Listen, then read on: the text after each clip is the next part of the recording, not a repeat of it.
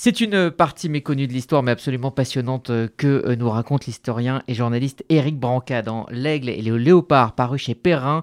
Euh, il explore les liens entre une certaine élite anglaise et le régime nazi, des liens tissés dans l'entre-deux-guerres et qui auraient pu aboutir à une partition du monde entre anglais et allemands, ou anglais et nazis, au lendemain de la défaite de la France en 1940. Éric Branca, bonjour. Bonjour. Soyez le bienvenu sur RCJ. Vous démarrez ce livre en évoquant ce que vous appelez les ressacs de l'histoire. Et le plus récent euh, est cette vidéo euh, qui date de 1933. Elle a été publiée à l'occasion de la mort euh, de la reine. On voit Élisabeth II, encore enfant, faisant le salut nazi, encouragé par son oncle Édouard VIII.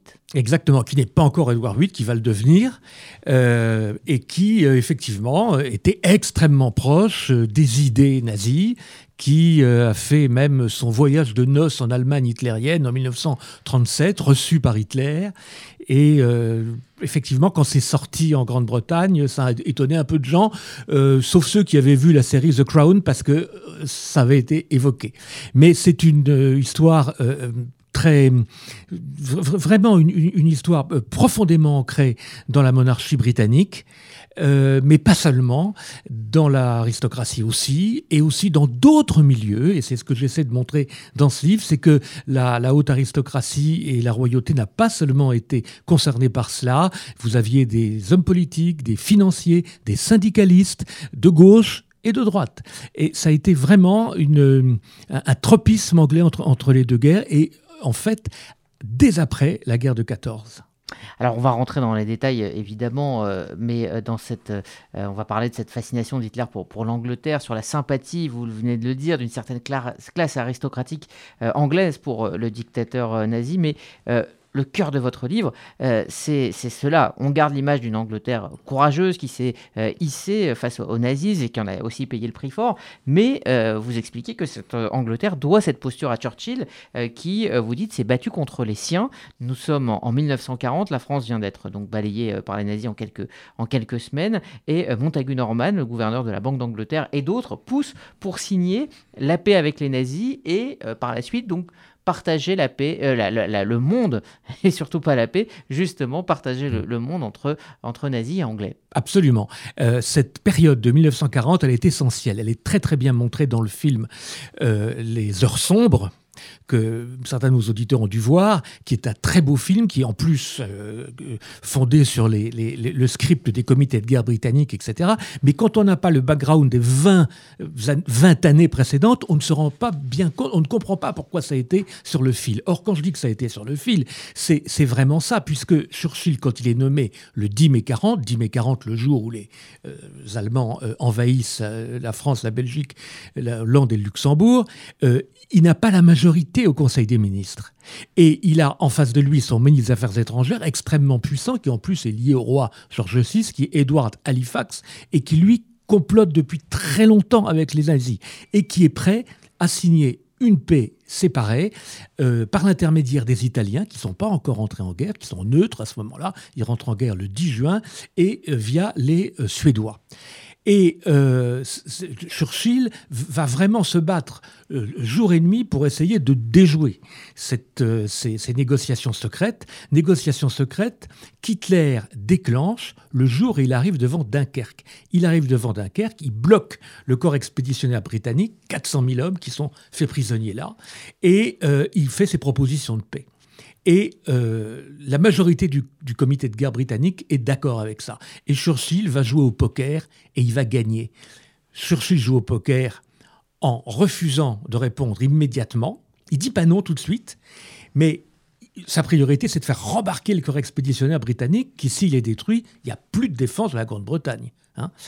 Et Hitler aussi joue au poker en se disant on va les laisser euh, mijoter devant Dunkerque euh, le temps qu'ils signent la paix, car ils vont signer la paix. Or, ils vont pas signer la paix parce que Churchill est là. Il obtient l'autorisation du comité de guerre de tenter le, rembarquement, et le rembarquement va se faire avec beaucoup de morts, certes, mais l'armée britannique va être sauvée, et finalement la liberté du monde. Alors, on revient à peu près 20 ans euh, plus tôt euh, à l'origine de, ces liens et ces relations entre l'Allemagne et, l'Angleterre. On apprend par exemple que le, le, patron du Daily Mail a publié la première interview dans la presse britannique en 1923 et il est même devenu l'intime de plusieurs personnalités nazies et ce genre d'amitié, d'admiration, de curiosité pour le, national-socialisme parcourt quand même une, certaine aristocratie anglaise. pourquoi? Parce que Hitler, et c'est ce qui change par rapport à la période d'avant 14, il a une, une admiration sans borne pour l'Angleterre. Et il, il propose à l'Angleterre un partage du monde qui serait le suivant, à lui le continent, sur le dos de la France, bien évidemment, avec la conquête de l'Est, la conquête de la Russie et tout ce que ça sous-entend en matière de génocide. Et puis, euh, aux Anglais, finalement, la gestion de ce qu'il appelle, entre guillemets, les peuples sous-développés. Et ça, si vous voulez, c'est un langage qui n'aurait pas été attendu avant 14, parce que l'Allemagne de Guillaume II, qui était le petit-fils de la reine Victoria, ne l'oublions jamais, était concurrencée l'Angleterre et voulait ses colonies, alors qu'Hitler ne s'y intéresse absolument pas. Et donc, euh, chez beaucoup euh, de, membres de l'élite britannique qui tiennent à l'Empire, euh, eh ben, ils entendent ça d'une oreille tout à fait différente, parce qu'en même temps, l'Empire britannique commence à craquer de partout à ce moment-là de partout. Il y a des révoltes en Inde, il y a la concurrence économique et commerciale des, Américains, et, donc un allié sur le continent qui leur propose de garantir et même, dit-il, de défendre l'Empire britannique s'il est attaqué, ça, ça leur va très très bien.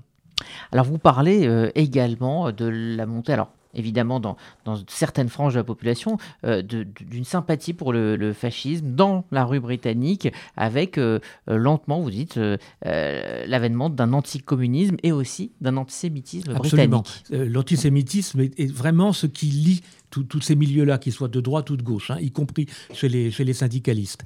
Alors, euh, vous faisiez allusion aux fascistes anglais. Euh, le, patron, le grand patron de, euh, de, cette tendance, c'est Mosley. Oswald Mosley, qui crée la, BUF, British Union Fascist, qui va être très spectaculaire, mais qui, grâce au mode de scrutin britannique, ne l'oublions pas, hein, majoritaire à un tour, ne fera jamais de député ils se présenteront des élections, mais ils n'auront jamais de députés. Mais euh, ils vont euh, vraiment euh, impressionner l'opinion par leurs rassemblements qui sont calqués sur les rassemblements fascistes italiens. Puis ensuite, d'ailleurs, ils étaient financés par Mussolini. Et ensuite, ils vont calquer les, les, grands rassemblements de Nuremberg allemands. Et c'est là, d'ailleurs, que Mosley, qui n'était pas antisémite au départ, va devenir antisémite. Mhm. parce que Hitler le paye et va le payer plus cher que Mussolini. Et donc, euh, cette, ça va vraiment euh, être un, poids de cristallisation parce qu'il va attirer à lui euh, des gens du milieu de gauche. Il se trouve que Mosley était un aristocrate, une très vieille famille britannique, mais il a fait toute sa carrière au sein du Parti travailliste. Et même, il a failli, à quelques voix près, quelques centaines de voix, mais ce qui est tout de même pas mal, euh, être élu euh, secrétaire général du Parti euh, travailliste en 1930. Et c'est après cet échec qu'il a créé son parti fasciste. Euh, comment expliquez-vous euh, euh, plus globalement cette, amitié, ou en tout cas ces, convergences entre, Anglais et nazis? Ben, Je crois vraiment que c'est l'histoire de l'Empire britannique et le fait qu'il était menacé à l'époque, qu'il commençait à craquer de partout et qu'ils ont vu en Hitler un allié sur le continent. Il faut lire ce que Hitler dit sur l'Angleterre dans Mein Kampf. il est vraiment extrêmement admiratif. Et puis dans tous ses propos privés qui ont été qui ont été pris en note par Bormann et publiés après la guerre. Alors là, c'est encore plus incroyable. Après même la déclaration de guerre, euh, il, euh, il, rêve que Churchill soit, soit viré du gouvernement et remplacé par une majorité favorable à la paix. Et alors là, il dit on gagnera la guerre parce qu'ils vont se mettre à nos côtés contre l'Union soviétique. Et dit-il, même jusqu'en 1943, bon, c'est du pur délire, mais ça montre ce qu'il avait dans la tête. Et ça montre combien ça pouvait euh, porter chez les Britanniques. Et il dit, et ensuite, eh ben, on reconquérera l'Amérique euh, qui, qui a échappé à, leur, à, leur, euh, à leur domination en 1774. C'est tout de même 1776. C'est quand même énorme. Euh, vous euh, comparez euh, finalement ces deux personnalités, ces, deux destins que sont Churchill et Hitler. Vous dites que c'est deux hommes que tout sépare, mais avec une particularité psychologique. Oui, c'était des gens qui allaient au bout. Et Churchill est quelqu'un qui nous, nous l'Europe entière, mais la France en particulier, doit beaucoup parce qu'il a été le seul à voir le danger que représentait Hitler. Et le duel Churchill-Hitler, ça a vraiment été le duel qui a structuré la Seconde Guerre mondiale. Parce que s'il n'y avait pas eu Churchill, euh, je sais bien qu'il ne faut pas refaire l'histoire avec des si, mais franchement, si la Grande-Bretagne était sortie de la guerre en 1940, euh, ben, il n'y avait, pas de débarquement possible, parce que l'Angleterre, c'était la base de départ de la reconquête euh, de l'Europe par les Américains, par les Alliés.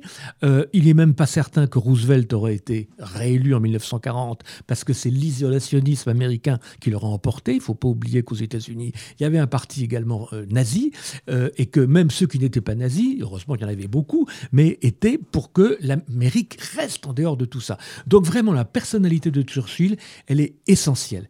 Les, marxistes disent c'est c'est les peuples qui font l'histoire, c'est pas les hommes. Bah, euh, là, franchement, euh, la personnalité de Churchill, elle dément cette, euh, ce diagnostic. Alors, du côté des Allemands, on a, on a cherché à tendre la main à l'Angleterre quasiment jusqu'au bout. à l'Allemagne? Oui. Ah oui. Enfin, Hitler.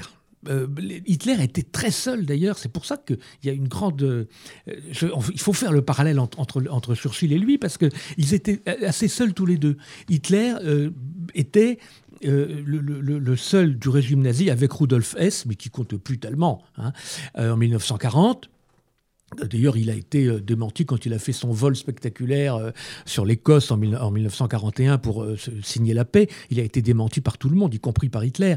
Hitler était très seul à, vouloir cette alliance avec l'Angleterre. Mais comme il était le dictateur, bah, ça pèse plus lourd. Eric euh, Branca, pourquoi euh, être retourné dans cette partie euh, de l'histoire Vous êtes intéressé, alors je l'ai dit, vous avez beaucoup écrit sur De Gaulle, beaucoup écrit sur le, régime nazi. pourquoi avoir pris donc bah, ce, parti pris d'aller enquêter au, cœur de, ce que l'Angleterre a le déclencheur, ça a vraiment été le, le film de Joe Wright euh, les, sur, euh, sur les, les, 20 jours où tout a failli basculer. Parce que ce film est formidable, mais je me suis dit, on ne comprend pas pourquoi ça a été si près euh, de, de basculer si on n'a pas, si on n'étudie pas les 20 années précédentes. Voilà, donc j'ai essayé un peu de, faire le background de ce, grand film. Bon, bah c'est un, livre extrêmement euh, complet, passionnant, et puis écrit avec une, très belle plume euh, également. Euh, ça s'appelle L'Aigle et les Léopards. C'est chez Perrin et c'est signé Eric Branca. Merci d'être venu nous en parler.